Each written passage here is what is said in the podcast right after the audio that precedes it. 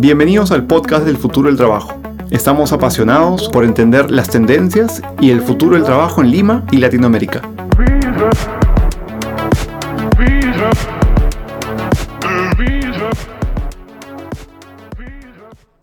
Bienvenidos al podcast El futuro del trabajo. Estamos en un nuevo episodio con un invitado muy especial. El día de hoy tenemos a Diego Pérez. Diego, bienvenido. Encantado, Andrés. Un gusto estar con vosotros otra vez. Diego, el año pasado estuviste con nosotros y hablamos, hablamos un montón de cosas interesantes que ahora vamos a, recapitular.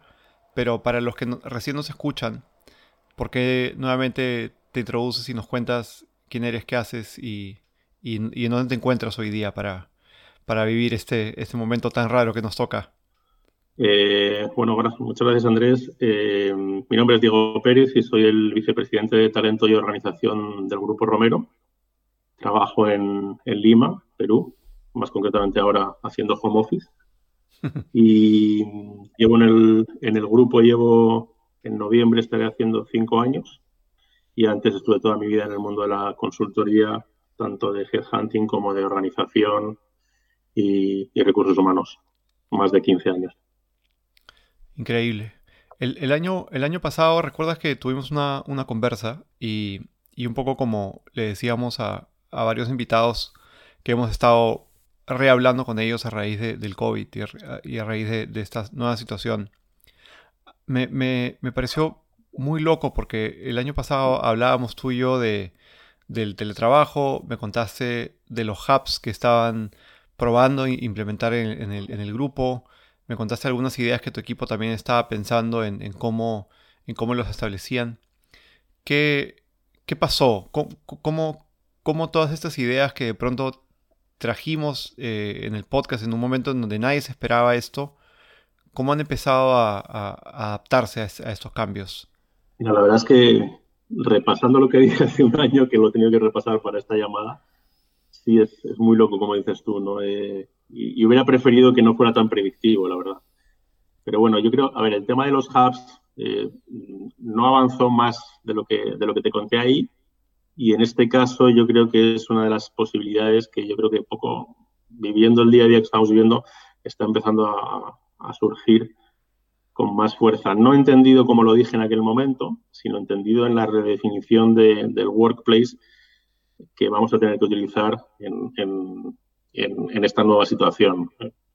No me gusta hablar del New Normal porque el New Normal es un concepto que se inventó o que yo empecé a escuchar hace 12 años con la crisis financiera y tampoco me gusta decir temas como buca porque, porque igual están ya totalmente corrompidos como, como acrónimos, ¿no?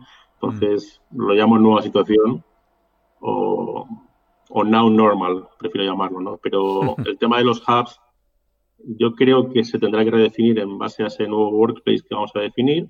El tema de analytics, que te voy a contar, sigue mucho más vigente ahora que hace un año, en el sentido de que probablemente tengamos que saber mucho más sobre nuestra gente, tanto en términos de cómo podemos hacerla más productiva, cómo nos planteamos si están siendo productivos, eh, cómo analizamos lo que les está ocurriendo, si tienen las herramientas adecuadas para, para poder seguir trabajando y al final nosotros, en nuestro caso, hemos llevado en 72 horas, llevamos a 7.500 personas a, home office y está funcionando.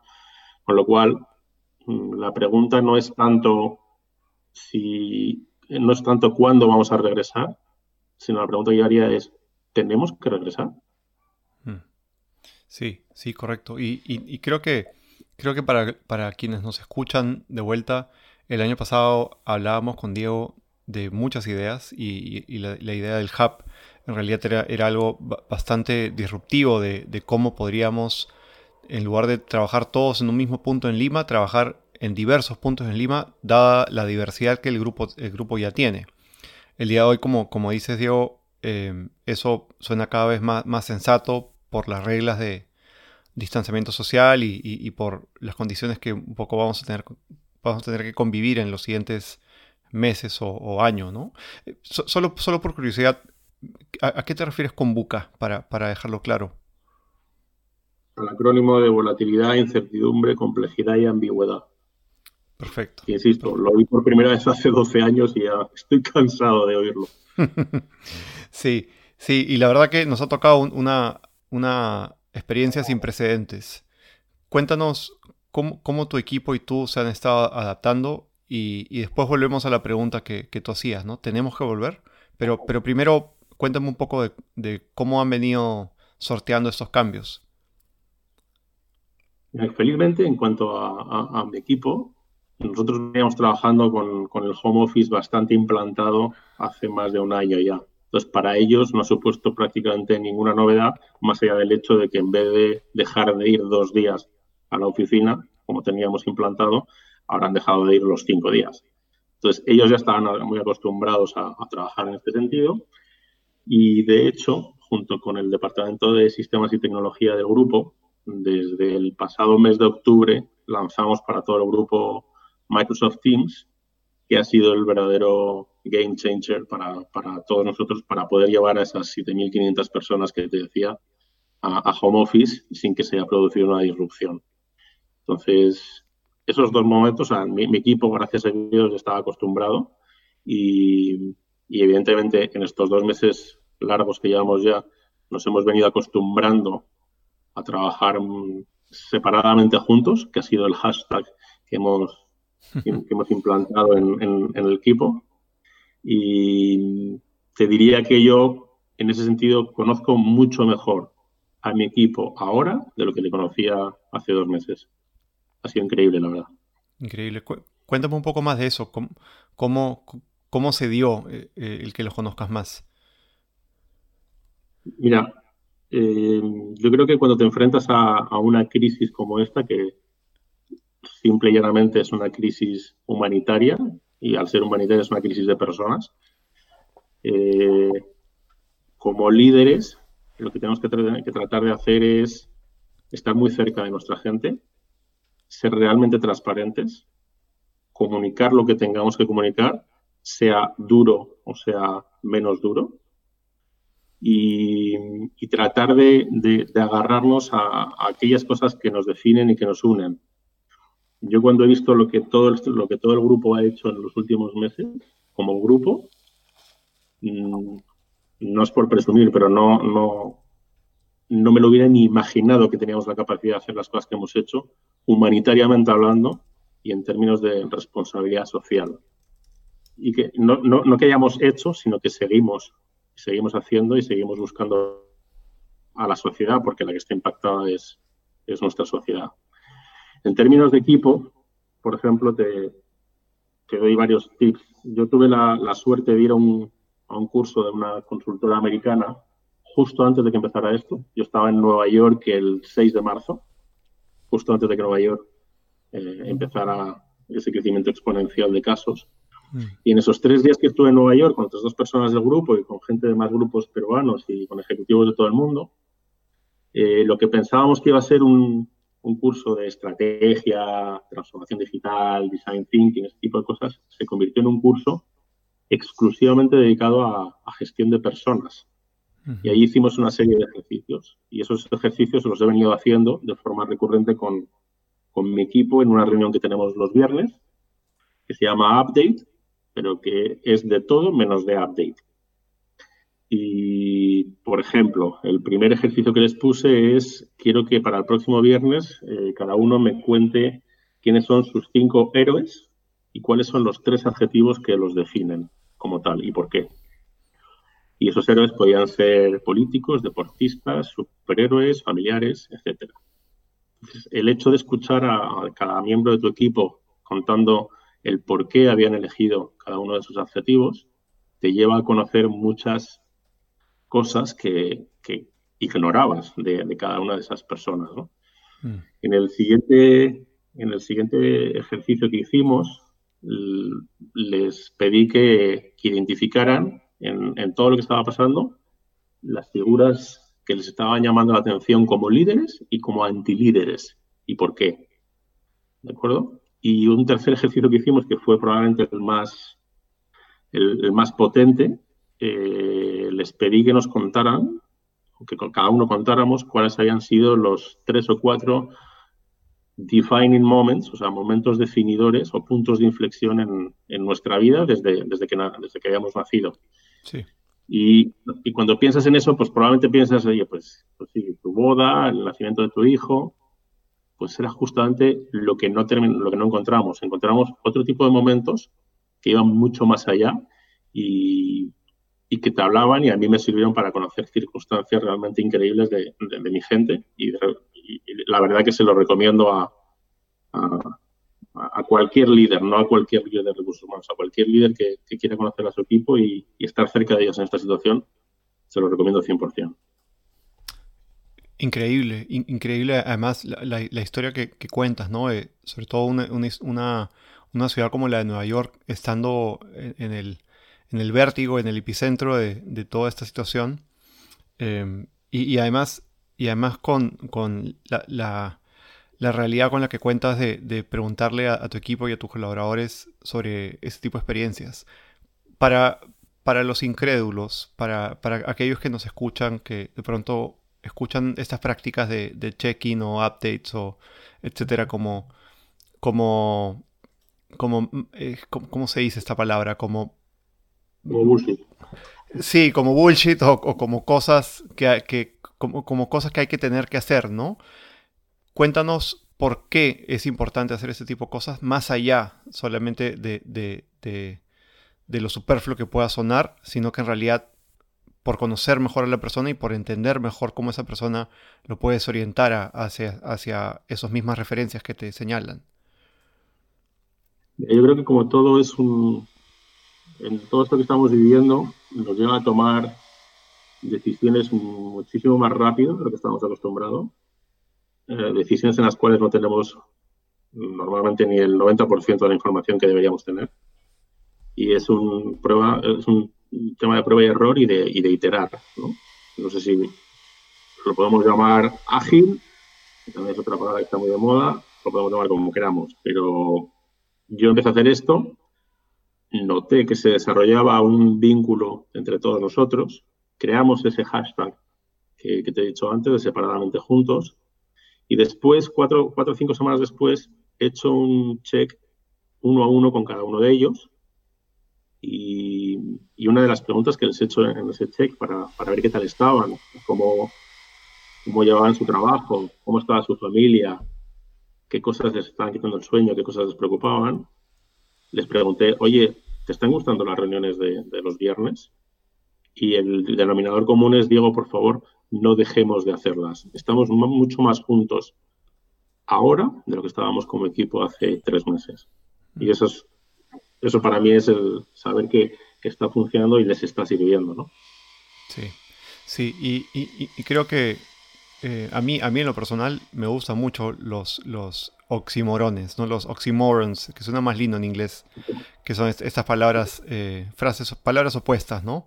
Eh, ser pacientemente impaciente. Y, como dices, creo que, creo que son este tipo de cosas además las que nos unen más. Em, contaban, contaba otro, otro invitado de, del podcast que efectivamente a la hora de estar trabajando en remoto se había visto en la situación de conocerlos más, no solamente por, por diferentes ejercicios, sino porque también no es home office lo que estamos haciendo, estamos trabajando en casa y conviviendo en casa. Yo creo que, que uno, como tú dices, podría llamarlo como, como quieras, en inglés, en sajón, en, lo que sea, pero finalmente lo que estamos es conviviendo con el perro, con el hijo, con las caseras de la casa y además, encima de eso, trabajando.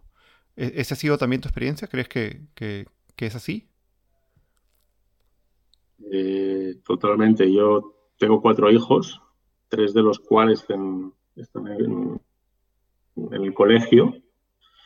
Entonces, bueno, mi casa es, una, es oficina, es colegio, y al final lo que se ha dado es hablando del workplace, hoy en día nuestro workplace, que probablemente es a mí es un concepto que ya me empieza hasta a parecer obsoleto, eh, es un sitio en el que se ha producido la fusión del trabajo, de la comida, del sueño, del juego, del gimnasio, del colegio, del perro, de todo, ¿no? Entonces, eh, las empresas que ganen y las que van a ser fortalecidas de esto son las que consigan entender, las que consigan integrar toda esa, todo, todo, esa, todos esos conceptos que ahora mismo están conviviendo juntos en un mismo espacio, ¿no?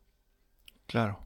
ayúdame a, recapitular, a, de pronto unir estos varios conceptos. ¿eh? No, sé si, no sé si lo pudiste ver, pero en las últimas semanas yo personalmente he estado viendo empresas enviándoles las sillas, ¿no? Incluso a, sus propios colaboradores, a, la gente que trabaja con ellos. He visto eh, muchas empresas costándoles mucho el trabajo remoto, eh, intentando imitar la oficina eh, física en el ambiente digital. Esto es teniendo reuniones y calls todos los días, a toda hora, intentando, intentando llevar softwares de, monitoreo. ¿Qué, opinas de esto? Me interesa porque escucho además una opinión en ti muy honesta, muy transparente. Y, de pronto esas cosas, como dices, son, bullshit, ¿no? Es tratar de imitar la oficina, de pronto no, es lo mejor que se puede hacer, sobre todo en un contexto como este. Yo no creo que se trate de imitar la oficina, yo creo que se trata de dotar a tu gente de las herramientas necesarias para que puedan trabajar de la mejor manera posible. Si esas herramientas es llevarles la silla que tenían ergonómica en la oficina, se la vamos a llevar y se las hemos llevado en algunos casos ya. Si eso significa que les tenemos de, que, dar un, Internet móvil porque la conexión que tienen es con la, con la conexión del vecino pirateándola, pues evidentemente eso no puede suceder y les tendremos que dar todas esas herramientas. Y es hoy en día es uno de los trabajos que estamos haciendo para todas las compañías del grupo, es hacer un check de la gente que tienes en home office tiene lo que, lo que tiene que tener para poder realizar su trabajo y el business case es muy sencillo. Yo creo que cuando volvamos se va a producir una reducción del número de metros cuadrados dramática de nuestras oficinas, porque no va a hacer falta. Nosotros las políticas que estamos estableciendo son que jamás va a poder estar más del 50% de la empresa al mismo tiempo, y ese es el máximo. Y también estamos hablando de que vamos a crear células de trabajo con células de backup por si alguien de esa célula de trabajo se pone, se pone malo, poder aislarla a toda la célula entonces, yo creo que al final ese tema, a mí lo que más me preocupa ahora, y, todavía no le termino de encontrar la solución, es que yo le puedo, yo puedo proteger a la gente todo lo posible en, el lugar de trabajo. Y estoy casi seguro que ahí no es donde se van a enfermar. Mm. El problema de Lima es que te vas a enfermar en el transporte desde desde tu casa al trabajo y eso es lo que sinceramente no tengo solucionado. Por eso la idea de, los hubs, o sea, si yo puedo tener un mini hub en modo coworking en un sitio donde yo haya analizado a todos mis empleados y haya dicho, oye, pues a lo mejor tenemos 300 personas en, no sé, en un lugar de Lima remoto que para llegar a donde tenemos la oficina tienen que tomar tres combis, pues prefiero que ponerles un mini hub donde puedan estar y en vez de tomar tres combis puedan ir andando, puedan tomar solamente una. Es decir, es tratar de minimizar la exposición al riesgo de, la enfermedad, ¿no? Pero por eso ya, eso es todo, todos esos pensamientos es lo que me lleva a ir más allá de decir, pero a ver, si tenemos 7.500 personas en home office y está funcionando y no estoy oyendo nada en contrario de que no esté funcionando, eh, por eso la pregunta que te decía al principio, ¿por qué tienen que volver las 7.500 personas? ¿Por qué no podemos seguir con esto hasta que todo esto termine de, pasar. ¿no? Claro, claro. Sí, es, es, un momento desafiante y creo que no, no, debe ser el único ejecutivo haciéndose esa pregunta y, sin duda no deben ser los únicos 7.500 colaboradores diciendo si esto funciona, ¿por qué romperlo? La, pregunta quizá entonces viene de cómo, lo mantenemos así y, qué, cambios, qué cambios vienen para el, para el siguiente año mientras no haya un anticuerpo o no haya eh, una vacuna, ¿no? ¿Cómo, ves, sobre todo, sobre todo un grupo tan diverso como, como el, grupo, Romero, cómo ves al grupo adaptándose? Mira, tengo la, suerte de que este, este gran grupo, eh, todas sus empresas, excepto una, que es la pesquera, pero que ya ha empezado a, operar porque ya salió la cuota de este año la semana pasada, todas las empresas del grupo son actividad esencial. Entonces no han parado. Evidentemente tienes empresas, eh, y no todas, tienes alguna que está golpeada, ¿vale? Porque evidentemente su rubro hace que esté golpeado, pero las demás, evidentemente no decir que, no están golpeadas, decir que no están golpeadas es, una exageración. Están todas golpeadas y lo están notando, pero no en, mayor, en la medida que estoy viendo otros grandes grupos económicos que, lo están notando. Entonces nosotros, a día de hoy, a 18 de mayo, no hemos despedido a ningún empleado del grupo y en Perú son 21.000 personas. No hemos despedido a nadie por culpa del coronavirus. Increíble, increíble. ¿Cómo es la vuelta? No, no, lo tengo claro, no visualizo cómo se pueden producir determinadas cosas, pero sí que, sí que también creo que hay una ruptura y cuando yo leo muchas de las, sobre todo de, los papers que te envían consultoras o te envían, o que lees de, que vienen de, fuera, eh, me molesta una cosa, y te voy a ser muy sincero el entendimiento de que una empresa simplemente es una oficina y es gente trabajando en una oficina. Y eso no es el mundo real. Mm. Nosotros tenemos 21.000 empleados en Perú, de los cuales 14.000 no están en una oficina. Están en un puerto, están en el campo, están en un almacén, están en una planta de fabricación. Y me preocupan esos probablemente más que los que tengo en home office. Porque hoy en día son los que siguen sosteniendo la economía real de un país como Perú. Totalmente. Haciendo que se abra un puerto, haciendo que lleguen mercancías, haciendo que transiten las cosas por los almacenes, fabricando los productos que todos, que todos queremos. Y esos son los que me preocupan, porque ahí es donde tenemos el mayor número, el mayor número de, de, riesgos, la mayor exposición al riesgo hoy en día, ¿no? Totalmente. Y, hablábamos, hablábamos eh, con, personas de Pacasmayo que también nos contaban esta, eh, experiencia, ellos le decían experiencia fabril, ¿no? De justamente de tener fábricas y, tener otros lugares que, como tú bien dices, no son los trabajos, comillas, cuello blanco, eh, white, white collar, ¿no? Como lo dicen, me imagino, muchos papers, sino que son gente que está en, la primera línea, en la primera línea de fabricar, de producir, de, mover.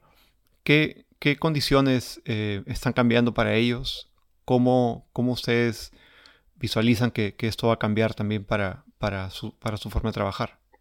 Depende, de, depende del rubro. Es decir, no es lo mismo una planta que un almacén, el campo, o sea, una labor agro, que alguien que está en, en, un puerto, ¿no? En ese sentido, nosotros lo que hemos tratado de hacer es protocolos comunes para, para la gente que tenemos en home office y que trabaja normalmente en su día a día en una oficina y lo que hemos pedido a las empresas es que desarrollen cada una su propio protocolo, las protecciones necesarias en términos de EPPs, guantes, mascarillas, gafas, para la gente que, no está en home office, porque cada, cada proceso de cada industria en la que estamos es totalmente distinto y, tiene sus propios requerimientos y, el gobierno así lo está haciendo, le está poniendo unos requerimientos que realmente eh, son mm, bastante, bastante difíciles de, cumplir y de poder seguir operando para cumplirlo. ¿Cómo crees tú que se viene el próximo año en, términos de oficina, en términos de protocolos, en términos de, adaptación? Por lo menos hasta que, hasta que encontremos una, vacuna o un anticuerpo, hasta que la situación, no, no quiero decir que se normalice, pero que por lo menos se controle. Mira, yo creo que hay varios puntos que, que van a ser clave en ese rediseño del espacio de trabajo en términos de, oficina. lo que sí que está claro es que según la OMS de la semana pasada, este virus no va a desaparecer, se va a quedar latente en la sociedad. Mm. Entonces, eh, yo creo que hay varios puntos. Uno es el distanciamiento físico. Vamos a seguir mm, teniendo protocolos de distanciamiento físico dentro de la, dentro de la oficina y incluso ya estamos empezando a ver eh, dispositivos, y esto lo vi el viernes que me lo enviaron, una empresa que hace unos dispositivos que cuando tú llegas a la empresa agarras un dispositivo, te lo cuelgas y cuando se te acerca gente pita. Y cuando rompen la distancia de dos metros, pita. Entonces obliga a la otra persona a, separarse y también puede medir más cosas más allá de que, del distanciamiento físico. ¿no? Luego creo que el concepto de espacio personal, como lo habíamos entendido en términos de open space, el open space va a haber que redefinirlo y vamos a ir más probablemente a espacios personales o cubículos más protegidos de lo que teníamos ahora en ese open space. Creo que es muy, muy importante toda la, una labor de señalética orientativa, eh, es decir, tienes que poner carteles y, escribir o poner señales en el suelo de, de, dónde tiene que estar la gente parada, o dónde te puedes parar o dónde no. Eso va a ser bastante importante en la redefinición de las, de las oficinas. Y evidentemente muchísimos mayores, o sea, un aumento exponencial de los estándares de limpieza, de higiene, eh, porque no solamente son las personas las que se ponen enfermas, los edificios también se ponen enfermos. Mm. Entonces, por ejemplo, antes de que se, se abra una hipotética, un hipotético regreso, hay que arrancar esos edificios, hay que renovar ese aire que lleva viciado dos meses porque han estado cerrados. Eh, hay que establecer o comprobar que los edificios tienen esas tuberías de extracción de aire, que muchos no lo tienen. Correcto. Entonces, bueno, yo creo que se van a reconfigurar las salas de reuniones y, bueno, eso es como, como yo lo veo. En definitiva, para mí va a haber una disminución grande de los metros cuadrados necesarios y eso te va a generar un ahorro y ese ahorro probablemente parte de él se pueda destinar a, cómo mejorar la experiencia de nuestros empleados, sea en home office o sea donde queramos que estén nuestros empleados. Totalmente, totalmente. Hay, hay, un montón de cambios que, que, como tú dices, los mismos edificios van a tener que sobrellevar. Justo hoy día, no sé si, si lo has logrado ver también ahí entre tus redes o en, o en, o en las noticias, un montón de, de fotos de comercios, de retails entrando, entrando a sus tiendas y, viendo todo el stock con moho, ¿no? Con moho, con polvo. Y, bueno, es parte, parte de lo que dices, ¿no? De, estar dos meses encerrado y, dos meses sin tocar. Y todo eso tiene que cambiar, probablemente. que lo que he visto me ha parecido increíble es cómo se han redefinido o cómo se están redefiniendo el sector gastronómico peruano, que era uno de los principales atractivos de, Lima y de Perú, en el sentido de que ellos están entendiendo que la gente va a tardar en volver a sus restaurantes. Entonces, lo que están haciendo es traer el restaurante a, tu casa con unos estándares y con unos procedimientos que ellos mismos han tenido que, inventar sobre la marcha, en los que probablemente, si hablas con ellos, mm, les puedes hacer ver de que han hecho procesos de design thinking sin saber que estaban haciendo design thinking. Totalmente y los estándares, que he podido probar este fin de semana, los estándares son magníficos y el packaging y, el cariño con el que lo están haciendo es realmente de primera. Pues eso mismo es lo que vamos a tener que hacer con, la redefinición de nuestros lugares de trabajo. Sí, sí, es, un hecho, es un hecho, como dices, de que esto va a tardar un, rato, un rato largo en, que, volvamos eh, a, o retomemos esta normalidad a la que todo el mundo un poco ahora ya empiezan a, añorar. Creo, creo, que también, y, me encantaría saber tu punto de vista, empiezan a, notarse, como lo hablamos en la conversa anterior, em, empieza a notarse un poco la, falta de infraestructura en Perú, de fibra óptica o, de conectividad, y, de cómo, en verdad, diferentes casas y diferentes hogares todavía no, no, están, no están cerca, y cómo muchas empresas también no han dado las, alternativas o, la infraestructura correcta para que esto pase. Hablando puntualmente de conectividad probablemente. Pero yo creo que en términos de conectividad, desgraciadamente es un hecho. Es decir, eh, tú cuando sales de Perú y vas a otro país y te conectas a un Wi-Fi, tienes una sensación de velocidad que no tienes cuando estás aquí. Eso es así. Y en el momento que confluye en el mismo, en el mismo sitio, pues en mi caso, cuatro, cuatro personas, o sea, seis personas, dos de las cuales están trabajando, tres están en colegio online y la otra está preparando exámenes para la universidad, pues, pues te, colisiona un, ancho de banda que no tienes. Entonces, eh, sí que creo que el tema de infraestructura, y hablando a nivel más macro, eh, sigue siendo el mismo issue del que hablábamos hace un año. Mm. hace un año el issue eran los desplazamientos. Ahora no son los desplazamientos, es el ancho de banda. Pero también es la infraestructura de nuestro, del sistema sanitario peruano.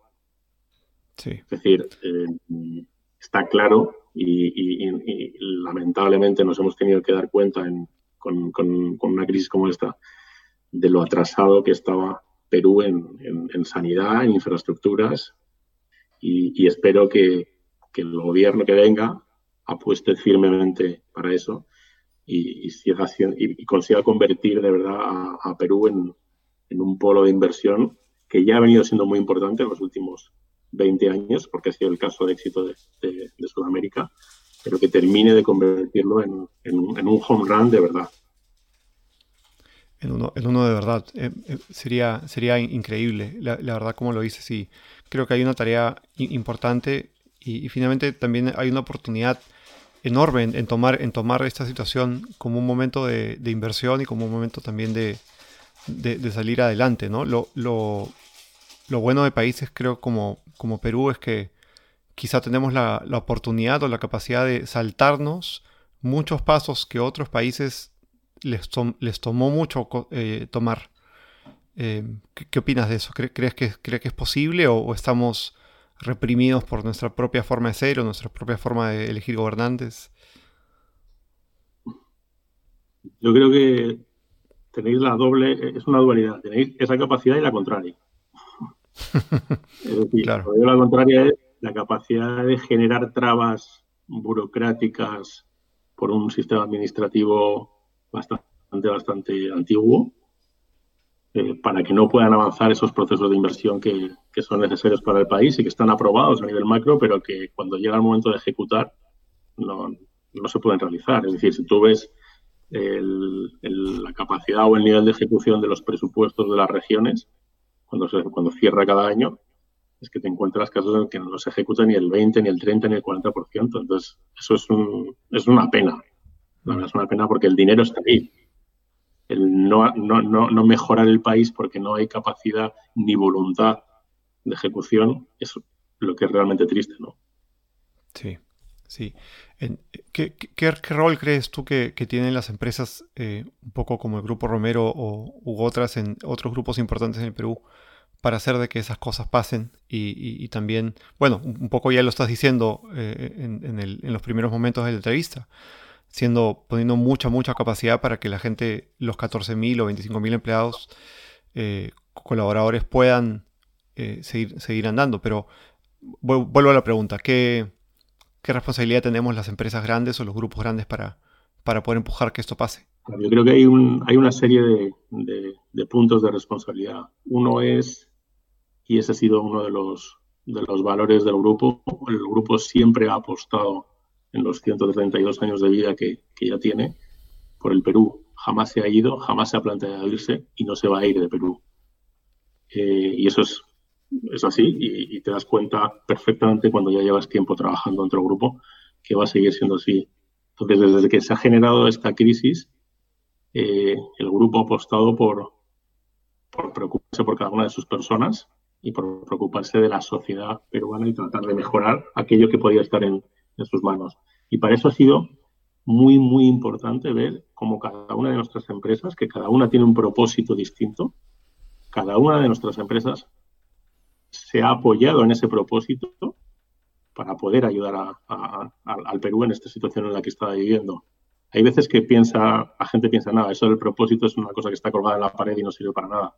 Pues yo he visto a nuestros ejecutivos girarse, ver el propósito y decir, precisamente porque nosotros queremos hacer eso, es ahora cuando tenemos que ayudar a nuestro país. Y lo están haciendo y lo siguen haciendo y lo van a seguir haciendo en los próximos meses. Y, desde el punto de vista del accionista igual, es decir, la, familia Romero ha contribuido increíblemente desde el primer momento de la crisis y, esa es la apuesta que tienen desde hace 132 años.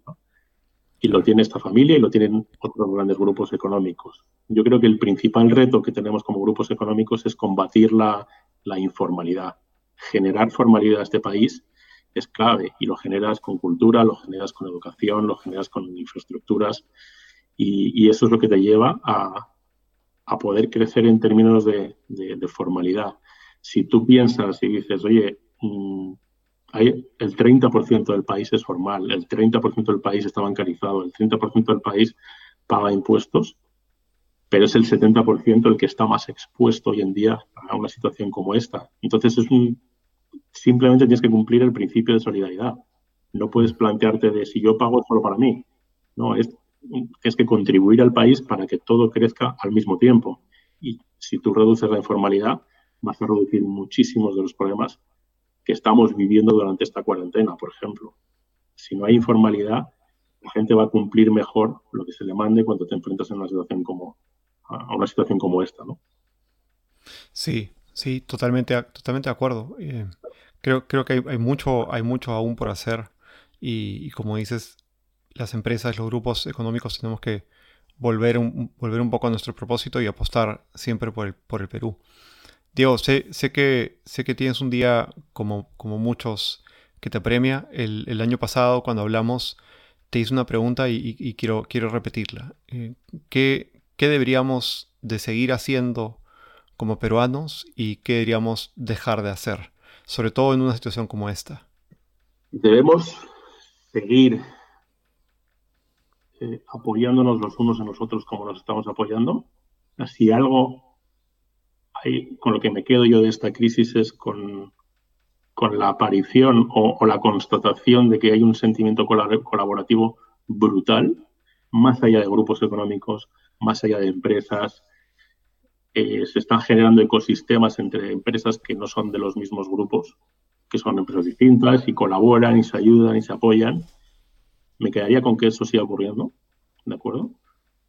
Y me quedaría con qué tenemos que dejar de hacer eh, no te sabría dar una, una respuesta concreta. Creo que va vinculado a lo que te acabo de decir de tenemos que dejar de, ser informales, porque incluso nosotros, en un sector o en un segmento A o B, incluso C de la sociedad, estoy seguro que en algún momento hacemos algo que no es formal en nuestro propio día a día. Entonces, tenemos que combatir para que eso deje de ocurrir y podamos seguir en un camino de desarrollo, en un camino de inclusión y en un camino que, nos favorezca a todos, porque si nos favorece a todos, el país saldrá adelante y crecerá.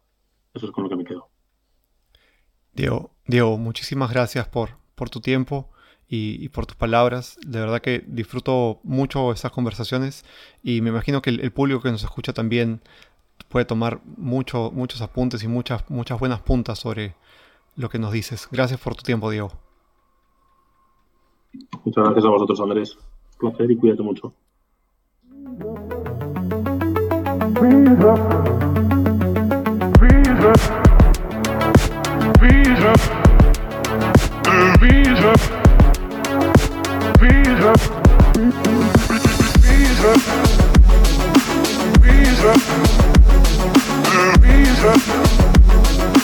Be